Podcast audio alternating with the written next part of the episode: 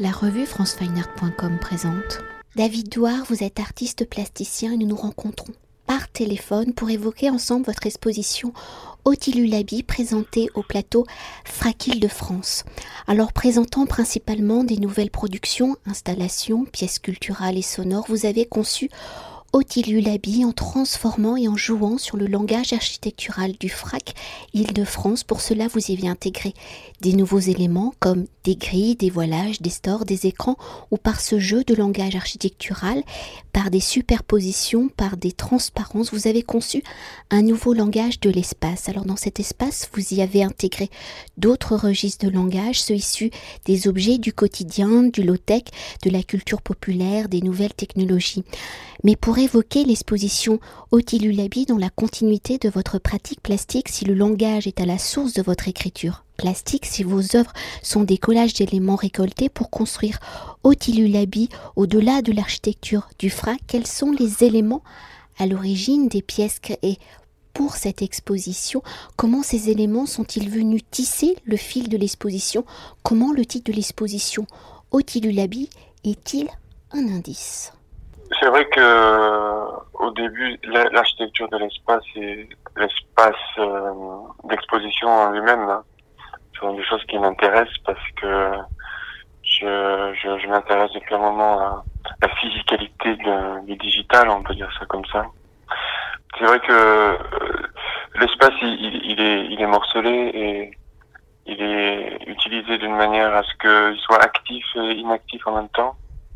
Et je, je viens glisser des objets à l'intérieur de ces, de ces espaces qui sont derrière des cloisons, dans des zones éclairées, moins éclairées. Ces, ces objets qui viennent euh, dans cet espace, ils sont ils sont euh, un peu comme des artefacts. Enfin, ils sont de toute façon des artefacts d'une expérience, mais c'est comme s'ils avaient une, une physicalité euh, étrange, je veux dire. Et de fait, euh, dans, dans cet espace, il y a il y a comme une, une rumeur qui, qui, qui erre en fait à l'intérieur de tous ces objets et qui se contaminent entre eux et euh, qui communiquent entre eux et qui prennent l'espace, qui s'autonomisent dans l'espace. Et sûrement le titre euh, Lullaby, il fonctionne un peu comme ça. Il a un truc de berceuse, de bruit euh, que l'on glisse au creux de, de l'oreille, mais sans, sans autorité, sans, juste pour qu'on passe d'un état à un autre. Et je me suis inspiré pas mal de, de notre façon d'utiliser les, les, outils technologiques, le téléphone, l'ordinateur par exemple, et surtout les, les entreprises de stockage de données qui, qui enregistrent toutes nos informations et qui les stockent dans des endroits. Et je me suis inspiré de ces endroits, comme je me suis inspiré aussi du bruit que ces endroits produisaient. Un sourd, un bruit comme ça qu'on entend, comme un bruit de ventilateur pour refroidir les ordinateurs. Et je me suis dit que c'était peut-être ça aussi la berceuse d'aujourd'hui, qui nous rallie tous et, et que l'on n'entend plus comme l'on l'entend encore, qu'on on y participe sans savoir qu'on y participe. On le déforme, on le transforme, comme quand on écoute une berceuse et qu'on s'endort. Et c'est vrai que les objets que je fais sont à la lisière de, ces, de cet état-là, quoi. Ils sont là, mais en même temps, ils viennent du digital, en même temps, ils viennent hanter l'espace, affecter, alors pour euh, continuer peut-être pour revenir à l'élément architectural du FRAC Île-de-France, en y ajoutant des éléments, vous avez créé de nouveaux espaces, hein, des superpositions, des transparences. Alors comment cette architecture est-elle un acteur de l'exposition? Et par ces jeux de transparence et de superposition, par l'interaction du corps du visiteur, comment l'architecture est-elle à la fois révélatrice mais aussi occultante? Je grossis les traits de ce qu'on vit au quotidien et puis euh, pour mieux euh, me l'approprier et en avoir un peu plus de contrôle. Je veux dire, euh, l'oppression et la surveillance, elle est assez présente dans nos vies et, et je, je, je prends des, des motifs qui paraissent des fois très rébarbatifs. Je pense la grille, le, le la façon de, de, les cloisons et d'être, d'avoir un côté autoritaire dans l'espace d'exposition, mais parce que je pense que on vit dans un dans un tissage d'autorité permanent dans lequel aussi on, ça dérive aussi vers les idéaux et, et les pensées et on s'y adapte et on, soit on, on décide de, de, de, résister, soit on décide de d'aller complètement dans le moule et puis euh, je pense que c'est bien pour le spectateur de ne pas être confortable quand il regarde un objet. Le but, moi, c'est de pas être cynique et de pas donner un objet qui, qui le met sur la touche, mais plutôt qui.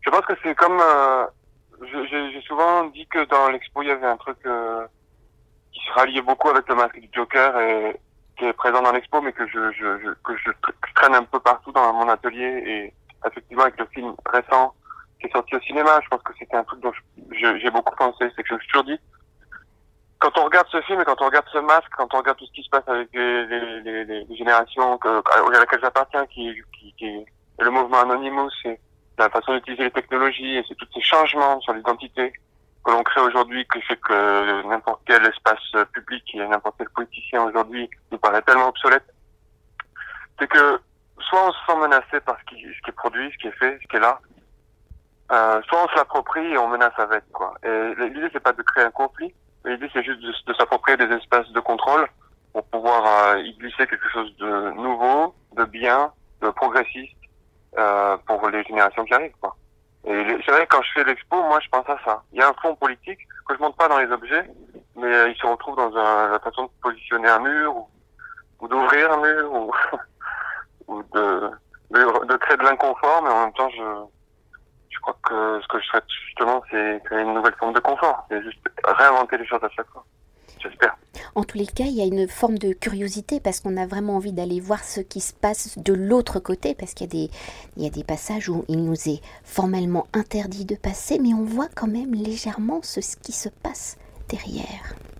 Il y a plusieurs, euh, il, y a, il y a plusieurs euh, endroits où finalement je sais que ce qui m'intéresse moi, par exemple, c'est de, des espaces dans lesquels on peut pas aller, je m'interroge sur la propriété, je m'interroge sur l'espace public, notamment un espace d'exposition dans lequel on peut aller, mais qui finalement, euh, des fois il y a une opacité, il y a, il y a, des fois les œuvres sont hermétiques. Je pense que c'est assez lié aussi au fait qu'on puisse pas, des fois, rentrer dans le sujet de la pièce, dans ce qu'elle nous raconte, mais la forme est là, il y a une présence. Et je pense que pour créer des présences, il faut créer une sorte de frustration, un moment d'incompréhension. Et euh, les pièces qui sont dans lesquelles on peut pas aller sont aussi des pièces qui sont qui se réfèrent beaucoup à l'utilisation d'internet, notamment une pièce qui baigne dans une lumière en sodium qui est liée à, à, une, une, à un jeu vidéo qui s'appelle Minecraft, dans lequel on, dans lequel il y a un espace de une, bibliothèque euh, cachée créée par euh, Reporters sans frontières et que c'est vrai qu'elle elle reste cachée quoi. Et de fait elle est cachée, de fait elle est libre.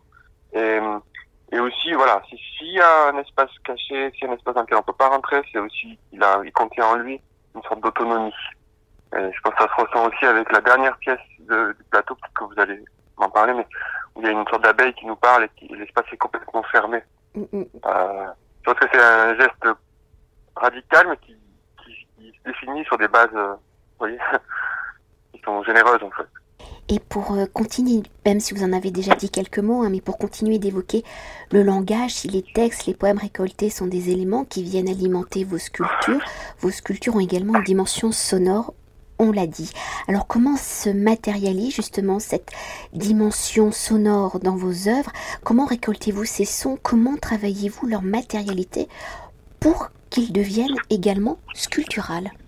Ben, Ça c'est une bonne question parce que c'est vrai que euh, dans l'installation, il y a un son qui est, qui est, qui est pas considéré comme un son. Enfin, j'aimerais mieux pas qu'on le consomme comme un son, mais c'est un claquement de, main, comme, si on attirait l'attention. Et euh, effectivement, il y a une spatialisation de, de du son dans l'espace. Et je, quand je parlais tout à l'heure qu'il y avait des zones on, des zones off, des zones sombres, donc comme un couloir à l'envers du décor et, un espace d'exposition très éclairé où les choses sont à voir je pense que le son, il, il, nivelle les deux. Il crée une présence. Quand je disais qu'il y avait une présence de notre part dans les data centers, c'est des motifs que j'utilise comme ça, mais après, je n'illustre pas du tout l'architecture data center ni même la présence, mais ça m'inspire pour créer des, pour créer des, des formes de, de vie, des formes de, de des propositions de, de vie dans des objets et euh, qui existent autant dans les masques que dans le visible.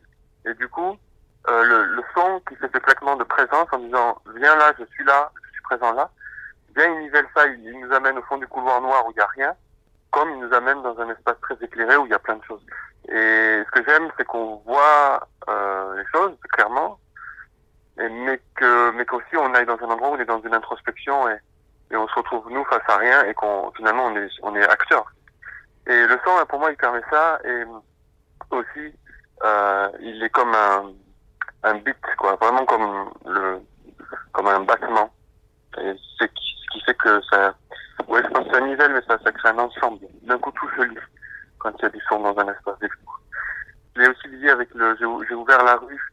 Oui. Euh, donc il y a le, il y a la rue aussi qui vient se frôler à, à ce son et il y a aussi un, j'ai l'impression que je, c'est un son qui permet, ah, peut-être c'est John Cage ou tous ces gens-là qui disent ça, moi je, je suis pas un expert de tout ça, mais je sais que j'aime bien penser le son comme quelque chose qui, qui participe, qui accueille le son le son réel qui est autour de ce son. Je pense que c'est ça qui m'intéresse beaucoup. De la même manière que je fais dans les objets, mais c'est vrai que le claquement et le petit beat dans l'expo, il est, pour moi, il pourrait se raccorder euh, au son de la rue, comme au son du bâtiment, comme au son des médiateurs qui parlent de l'expo. Tout est présent ensemble. à La chasse d'eau du premier étage. Et, du coup, c'est comme si vraiment il y avait deux, il y a plusieurs présences qui se rencontraient qui en faisaient qu'une. Et je pense que dans les objets, c'est assez présent. Quand j'ouvre la porte de sur la rue, il y a les, le vent qui ramène la poussière et les feuilles sur une sculpture qui prend clairement son, son point de départ sur l'utilisation des webcams faire des selfies euh, sur Instagram. Enfin, le, le, le, des téléphones. Donc en fait, c'est ces deux choses qui se rencontrent pas, mais qui finalement se rencontrent, qui sont présentes autant. Et ça que je cherche dans les objets, ça que je cherche dans les sons, dans la spatialisation de tout ça, oui. Une incarnation, désincarnation, un truc comme, comme ça, va-et-vient, présence, absence. Et pour euh, évoquer une autre dimension de l'exposition de votre pratique, vous y retranscrivez hein, la notion du flux, un flux qui est ici lié au mouvement des données numériques dématérialisées. Alors dans ce rapport au virtuel, aux technologies des ondes, comment les détournez-vous, les manipulez-vous, pour en retranscrire des œuvres dites physiques, palpables et donc matérielles? Ça participe de la même chose. Je pense qu'il y a, il y a un moment où je, où je, me suis rendu compte de pouvoir qu'avaient, euh, qu'ont, les réseaux de, de, communiquer, de transmettre, de, une, viralité, une viralité comme ça du contenu. Et moi, j'ai fait pas mal de, de graffiti, je, je, traînais pas mal dans la rue par rapport à des pratiques euh, qui, qui étaient de l'appropriation de la rue pour sa, pour, son, pour sa propre expression. Et je trouvais qu'Internet était un truc hyper important à ce moment-là ça, ça arrivait comme la, la suite logique et j'essaie de voir le positif là-dedans. Même si je sais que c'est rempli de négatif. Mais, euh, mais euh, du coup, je trouvais qu'il y avait une, génération qui, s'appropriait complètement ce médium pour l'utiliser plutôt que l'inverse. Plutôt d'être utilisé par, par ça comme un support médiatique de publicité, de, de, de, contrôle et ça. Du coup, je trouvais qu'il y avait un flux qui se créait, qui était vachement important. C'est-à-dire un flux constant d'échange. Et euh, ce, ce flux constant d'échange, il, il est autant important pour moi de le voir qui est genre des adolescents qui écrivent de la poésie que euh, des activistes qui, préparent le printemps je, ou qui est Wikileaks, quoi. Je, trouve que c'est l'ensemble de tout ça qui fait qu'il y a un flux, pour le pire et le meilleur, mais que ce flux-là, il existe autant que euh, celui qu'on connaissait avant. Il y a un avant et un après, clairement, avec Internet.